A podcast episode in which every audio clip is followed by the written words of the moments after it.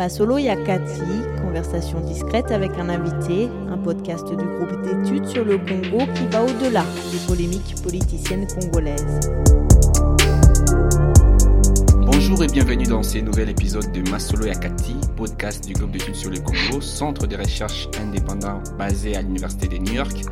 Au micro, Trésor Kibangula. Nous avons le plaisir et l'honneur de recevoir aujourd'hui un artiste à plusieurs casquettes, Sinzo Anza, écrivain surdoué pour euh, RFI qui lui a consacré récemment un portrait, dramaturge avec sa pièce hein, Qu'est ta volonté soit kin jouée euh, à l'Odéon Théâtre de l'Europe à Paris, plasticien, mais avant tout poète. Il nous expliquera tout à l'heure. Sinzo Anza a été aussi l'un des 11 jeunes africains invités à débattre avec Emmanuel Macron, le président français, lors du dernier sommet Afrique-France organisé sans le chef d'État africain à Montpellier, en France. On y reviendra aussi. Avec notre invité, nous nous intéresserons surtout à la place de la culture dans les politiques publiques en RDC, voire dans la vie des Congolais.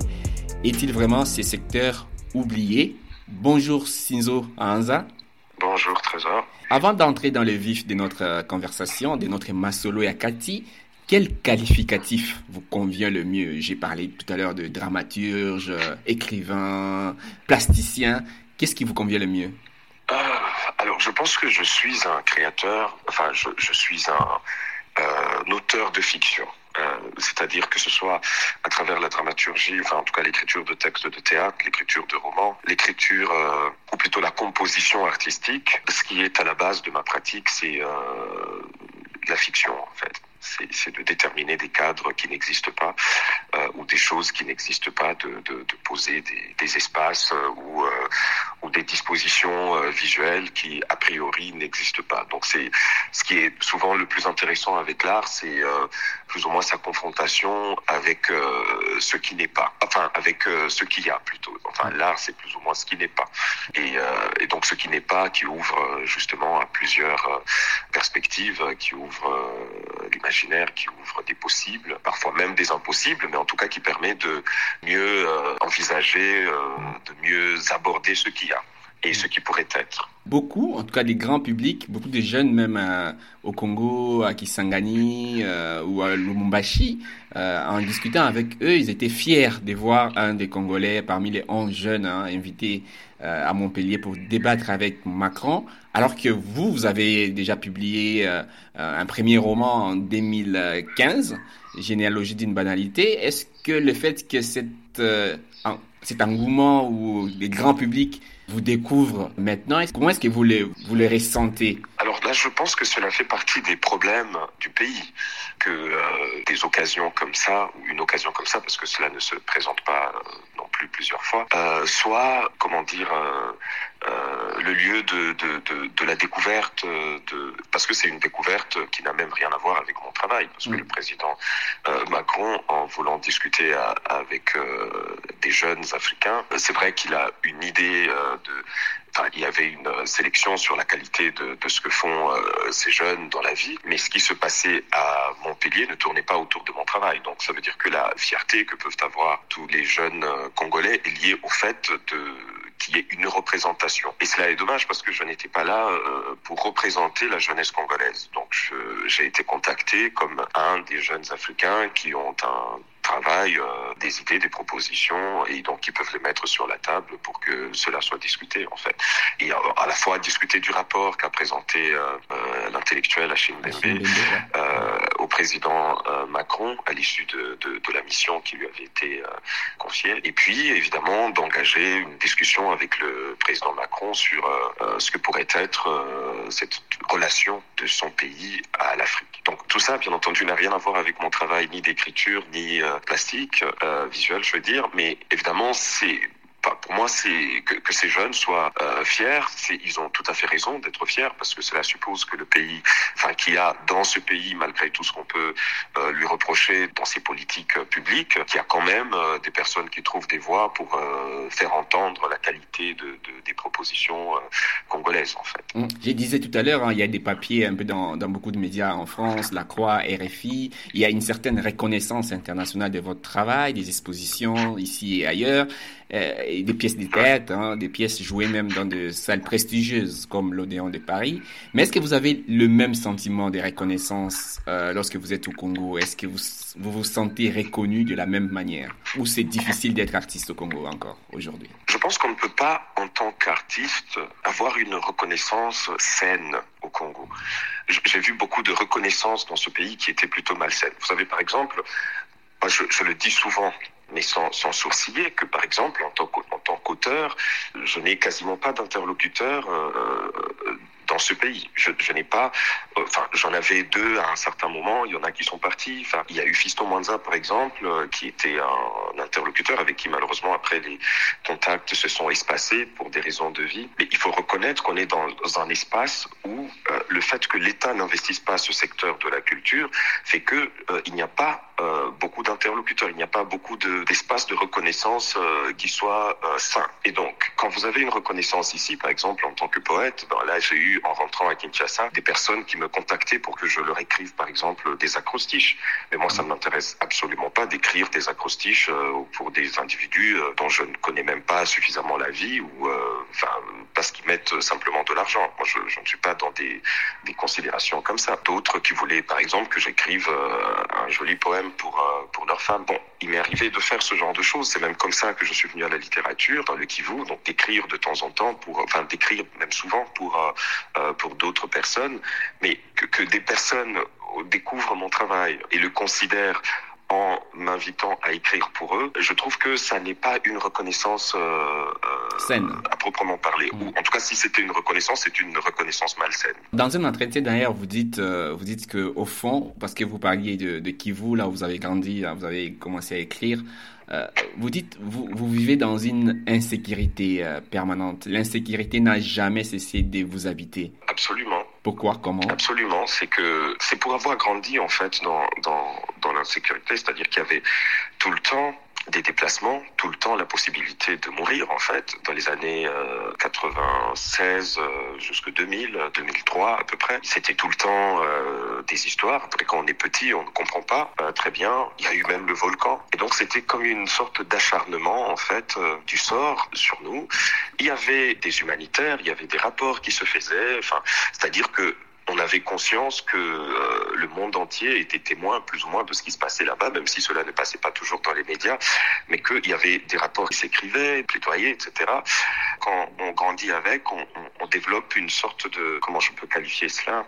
Je dirais une, une insécurité, comment dire, euh, c'est une euh, insécurité euh, qui est plutôt, euh, enfin, j'arrive pas à trouver le mot, mais en tout cas, c'est pour dire que c'est une insécurité qui intègre plus ou moins votre rapport au monde, mm. au-delà de, de, la simple situation de, de, du Kivu ou de la simple situation de l'espace où vous, vous, avez, où vous vous trouvez ou alors où vous avez grandi, ça, ça devient plus ou moins votre rapport aux gens parce que, voilà, c'est ça a été une insécurité systémique connue sur laquelle il n'y a pas eu des actions catégoriques vous voyez par exemple là, ce qui contribue, je dirais, à asseoir cette espèce d'insécurité, c'est notamment les choses qui se passent par exemple à Béni, euh, c'est-à-dire on a on a massacré les gens là-bas depuis 2014 de manière systématique, et les personnes qui massacrent, c'est quand même pas des gens euh, difficiles à arrêter, c'est très peu de monde, puis enfin toutes ces insécurités liées aux zones minières, enfin c'est-à-dire que toutes ces choses-là se passent toujours euh, autour d'espaces euh, qui ont un certain intérêt économique ou stratégique. C'est un acharnement qui a fini par rentrer dans, je dirais, dans mon rapport au monde, dans mon rapport aux choses, euh, qui, je pense, euh, même si ça n'est plus une insécurité physique, ça n'est plus une question simplement de peur de mourir, euh, comme ça avait été le cas avant, ou de perdre des proches. Cela est devenu plutôt, je dirais, un rapport peut-être prudent ou malsain, je ne sais pas, aux autres, de manière générale. Est-ce que vous pensez que les mesures prises maintenant, notamment l'état de siège, pourrait apporter une solution. Je pense que le fait que l'état de siège n'ait pas apporté euh, de solution jusque-là, ou en tout cas que cela ait duré autant, est plus ou moins la preuve, une preuve, euh, euh, comment dire, supplémentaire de l'implication de l'armée, ou en tout cas de beaucoup d'officiers de l'armée congolaise, dans cette insécurité-là. Cela, après, a toujours été dit dans des rapports, dans des déclarations localement et dans des rapports internationaux, que l'armée congolaise, ou en tout cas que certains officiers, que certains soldats étaient impliqués dans l'insécurité. Que l'état de siège dure aussi longtemps, pour moi, c'est une confirmation de cela. Et cela veut dire que justement, euh, il est question aussi d'interroger notre armée, d'interroger nos institutions. Mais cela a toujours été le cas. Parce que ce qui se passe dans le Kivu est, euh, est aussi de ce qu'est finalement ce pays, de comment est-ce qu'on a hérité, comment est-ce qu'on le porte après qu'il ait été construit par d'autres personnes. C'est-à-dire que c'est un pays que nous n'avons pas façonné, que nous n'avons pas euh, fait advenir. Il est euh, l'œuvre de d'autres personnes. Et, quand nous en prenons euh, la responsabilité, euh, la, question est comment est-ce que nous nous plaçons vis-à-vis -vis de, de, cette œuvre d'autres personnes. Et malheureusement, évidemment, la, plupart d'entre nous qui ont été à différents niveaux de responsabilité dans ce pays l'ont pris plutôt comme un business, comme une affaire. Et, et, cela, il ne faut pas se voiler la face, continue jusque maintenant et, et peut expliquer ce qui se passe dans l'armée et ce que l'armée fait ou ne fait pas dans les espaces insécurisés, surtout euh, dans, dans, ces régions minières euh, du Kivu. Chaque fois qu'on a une portion de pouvoir, on la privatise et on en fait euh, son, son business. Malheureusement, c'est ce que vous, vous essayez de, de, de dénoncer. Mais est-ce Comment est-ce qu'on explique dans ces contextes-là, pour revenir à la culture, objet de, ces, de cette conversation, comment est-ce qu'on explique que dans ces contextes-là difficiles, tendus, d'insécurité, vous vous orientez quand même vers euh, la, la, littérature, vers l'art? Il y a deux manières d'expliquer cela. Je pense que l'art et la littérature, donc la création, c'est premièrement la, peut-être la façon la plus puissante d'exprimer les choses quelle qu'elle soit. Parce que cela permet de prendre de la distance, de prendre de la hauteur et même d'inventer. Parce que ce qui se passe au Congo demande d'inventer même des langages, d'inventer des expressions. C'est d'une euh, gravité que euh, on ne peut pas le dire avec euh, les mots ordinaires, avec les expressions ordinaires. Donc cela demande d'inventer des pistes de langage, des pistes d'expression, parce que c'est très grave. Et très grave, et, ben, un massacre par exemple, pour rendre compte d'un massacre, c'est soit on fait des chiffres, on fait un rapport, soit on fait un poème. Il n'y a pas de possibilité de langage entre les deux. Et, et donc je pense qu'un jeune homme de cette région-là se soit engagé dans, dans la création est quelque chose plutôt d'évident en fait. C'était soit soit j'étais militant, soit je faisais de la politique ou du militantisme, soit effectivement je faisais euh, m'engager dans la création. Ouais. Ou de rentrer dans une euh, dans une milice, non? Beaucoup de jeunes là-bas. non, c'était pas une euh, possibilité pour euh, protéger la communauté. Il y, a, beaucoup de groupes armés qui, qui se disent être là parce qu'il faut, euh, il y a ces besoins de protéger la communauté. Ah oui, et c'est un discours qu'on peut tout à fait entendre. Parce qu'il faut reconnaître qu'il y a une prédation nationale, une espèce de prédation des, des animateurs de l'État sur tout le pays. Cette prédation, elle est tout le temps euh, décriée. Donc, effectivement, les communautés euh, locales sont très souvent en, en insécurité vis-à-vis -vis des animateurs de l'État. Ça, c'est, euh, personnellement, c'est un discours que j'entends et que je comprends. Est-ce que j'aurais fini par euh, adhérer à une milice? Je ne crois pas suffisamment courageux, je pense. Pour, euh, je pense que j'ai un courage qui est qui est sur un autre espace, un, un autre terrain, le terrain justement de de, la parole, de la création.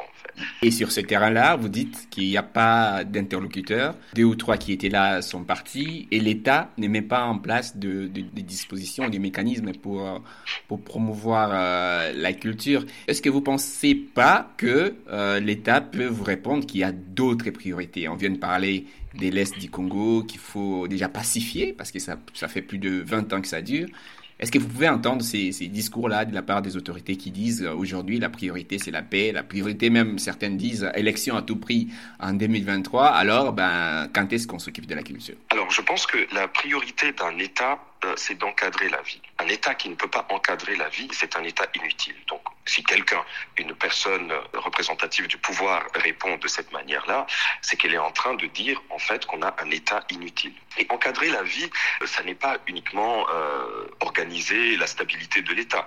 Les choses qu'on met souvent sur la table répondent à la question de la stabilisation de l'État c'est-à-dire euh, organiser les élections, euh, les questions de sécurité, les questions même, si vous voyez bien, dans les questions de budget dans ce pays, on discute très souvent de salaire, paiement. Une, une grande partie euh, de l'argent va. De l'État. Ouais, une grande partie de l'argent va au fonctionnement des institutions d'ailleurs. Ouais. Exactement. C'est-à-dire que tout ça porte sur euh, l'État et sa stabilité. Mais la stabilité de l'État, elle est insignifiante face à la vie des, personnes qui justifient l'existence de cet État-là. C'est-à-dire l'État n'a d'intérêt que euh, pour ce qu'il est susceptible de faire pour la population. Et la question de la culture, pour moi, elle est centrale. C'est-à-dire, pour moi, ce qui se passe dans ce pays vis-à-vis de la culture est de l'ordre du génocide. C'est-à-dire, on a un État qui opère un génocide sur sa population en, en la privant de culture. Ce pays n'a pas de politique culturelle. Cela n'est pas une anomalie. Cela est grave. Cela est un crime.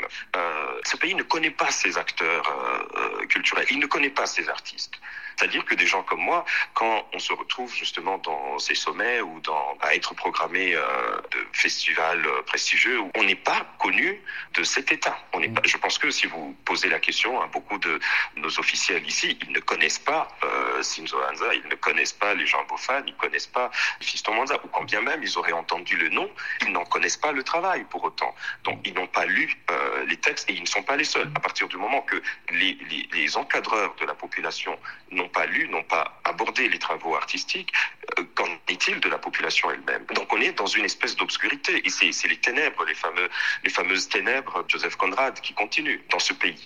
Et l'État encadre ça. Donc on a une euh, scène culturelle misérable euh, et cette misère de la scène culturelle est une misère des perspectives et des moyens que les citoyens peuvent avoir à la fois pour se construire intellectuellement, pour se construire émotionnellement et pour aborder le monde. On nous prive, on prive la population congolaise des moyens pour aborder le monde, pour aborder la vie et, et, et même pour être des citoyens. On ne peut pas être un bon citoyen sans être culte, sans avoir de culture.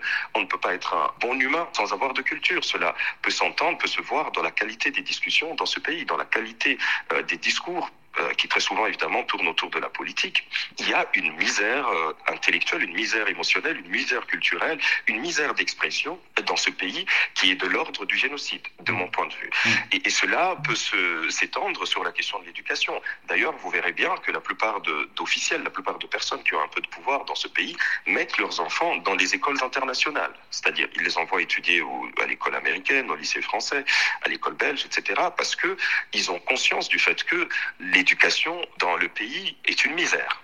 Mais, mais, on ne peut pas dire qu'ils ont d'autres priorités, parce que si on n'investit pas dans la culture et dans l'éducation de la population, investir pas seulement en termes d'argent, mais investir aussi en termes d'idées, en termes de perspectives, en termes de discussion sur ce que cela doit être, pour moi, on est en train de massacrer sa population. Et comment est-ce qu'on se l'explique? Parce que euh, on a parlé des quelques, des quelques auteurs aussi. Euh, à Kinshasa, c'est une ville bourrée de talents, que ce soit côté musique, euh, théâtre, art, tout. Euh, mais comment on explique qu'une ville ou un pays qui a beaucoup de talents artistiques n'arrive pas à mettre en place une politique culturelle? Bon, je dirais que la question, comme je disais tout à l'heure, euh, c'est est de l'ordre de euh, on hérite de quoi à l'indépendance? Ce pays, on ne l'a pas bâti, on ne l'a pas fait advenir. Il est le projet d'autres personnes. Donc nous, on a hérité de ce pays avec les indépendances, enfin, qu'ont arraché nos aînés, Lumumba, Kassavubu, Etc.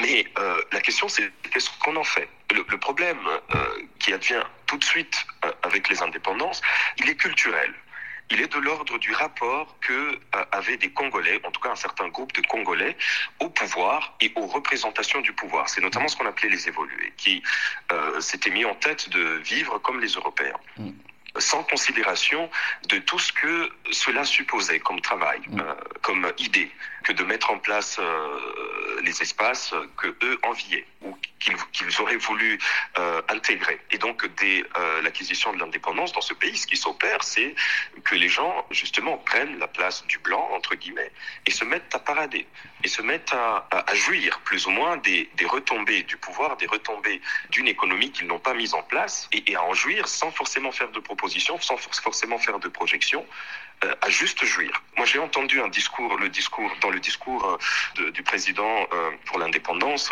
il y, y, avait une phrase là-dedans qui m'a toujours choqué. Enfin, c'est quelque chose qu'on entend souvent dans ce pays, et qui est de dire que le Congo était une économie plus puissante que celle du Canada, plus puissante que celle de Corée du Sud à l'année 60 ou à l'année 61. Cela peut s'entendre, mais cette économie-là n'était pas la nôtre on ne peut pas continuer à revendiquer comme des gamins une économie qu'on n'a pas bâtie. C'était une économie en termes d'idées, d'aménagement, euh, de projection et même de relations d'affaires qui n'était pas du tout congolaise. C'était une économie de quelques Belges, quelques Européens qui étaient établis ici. Ça n'était pas nous. Donc quand nous, on a hérité du pays, on devait mettre en place nos propres perspectives, tant économiquement que politiquement en fait. Et le fait qu'on n'ait pas une politique culturelle répond à, la question de perspectives qui n'ont jamais été mises en place au fond pour, pour tout le reste.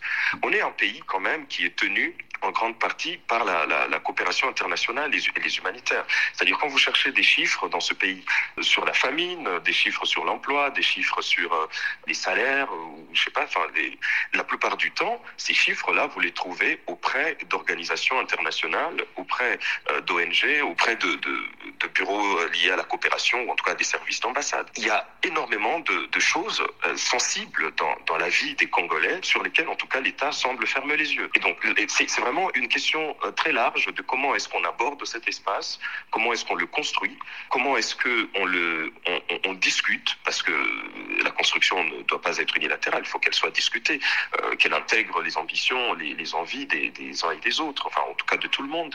Et, cela, je pense que n'a pas été suffisamment fait, n'est même pas fait, et que la culture justement soit en dehors de, tout ce qui se fait, enfin en dehors de, de, la politique dans ce pays, pour moi est symptomatique justement de du fait que c'est un pays qu'on ne construit pas, c'est un pays qu'on ne, qu'on ne, avec lequel on ne fait rien.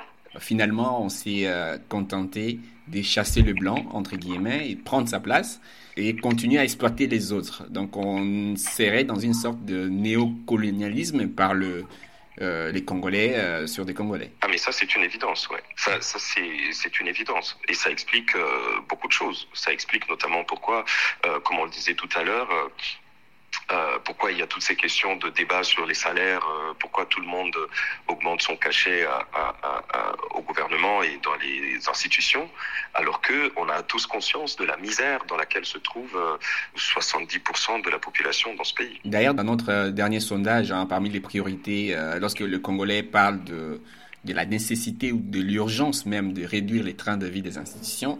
Parmi les priorités pour lesquelles les fonds devaient être déversés, c'est la création d'emplois, l'éducation, on en parlait tout à l'heure. Est-ce que vous pensez qu'il y a moyen de définir des axes euh, pour construire? Comment est-ce, par quel canal euh, devrait-on passer pour construire une certaine politique culturelle dans ces pays? La, la, politique culturelle, c'est une politique déjà. J'ai euh, souvent discuté avec euh, d'autres personnes du secteur culturel à Kinshasa qui ont été jusqu'à proposer à l'État une politique culturelle. Je trouve que ça, c'est d'une gravité, c'est d'une, euh, oui, c'est d'une gravité vertigineuse que, que des particuliers en arrivent à proposer à l'État ce que pourrait être euh, sa politique culturelle. Parce que la politique culturelle, ça devrait commencer dans les partis politiques. C'est-à-dire un parti politique qui, en, qui a l'ambition de prendre le pouvoir un jour, comment est-ce qu'il compte organiser, structurer le pays? Comment est-ce qu'il compte encadrer la vie dans ce pays? Je pense que ça commence là. Et, et c'est dire aussi la mauvaise qualité finalement euh, des animateurs de nos institutions. Parce que si, au niveau même de leur parti politique, ils n'ont pas envisagé euh, comment est-ce qu'ils structurent, comment est-ce qu'ils euh, ils s'orientent, comment ils euh, comment les débats se, se, font, comment les, projets s'établissent et comment tout ça sert justement à encadrer la vie dans tous ces aspects, parce que l'État est censé encadrer la vie de ses citoyens dans tous les dans tous ces aspects. Si cela n'existe pas, ben forcément, euh, quand ces personnes euh, prennent le pouvoir, elles ne font rien parce que elles n'ont rien préparé, elles n'ont rien euh, rien mis en place, elles n'ont pas envisagé que cela soit important. Et puis, d'un autre côté, évidemment, à partir du moment qu'on a fait ce constat d'une de, de, mauvaise qualité dans euh, les personnes qui euh, animent euh, l'État, c'est de dire, OK, bah, concrètement, qu'est-ce qu'on fait? Il y a des choses qui sont cette fois des espèces d'évidence. On ne peut pas dire que les Congolais ne consomment pas de la culture. Les Congolais consomment par exemple leur musique. Cela n'est pas normal que euh, le pays n'ait pas construit un business autour de la musique. Mmh. Euh, qu'il n'y ait pas de studio, même des studios d'État, qu'il n'y ait pas de salle, mmh. même d'État. Il y a euh, de plus en plus dans ce pays euh, de jeunes qui font du slam, des jeunes qui font des musiques euh, plus, euh, enfin, je dirais, différentes de la rumba traditionnelle. Ça fait un engouement, c'est consommé.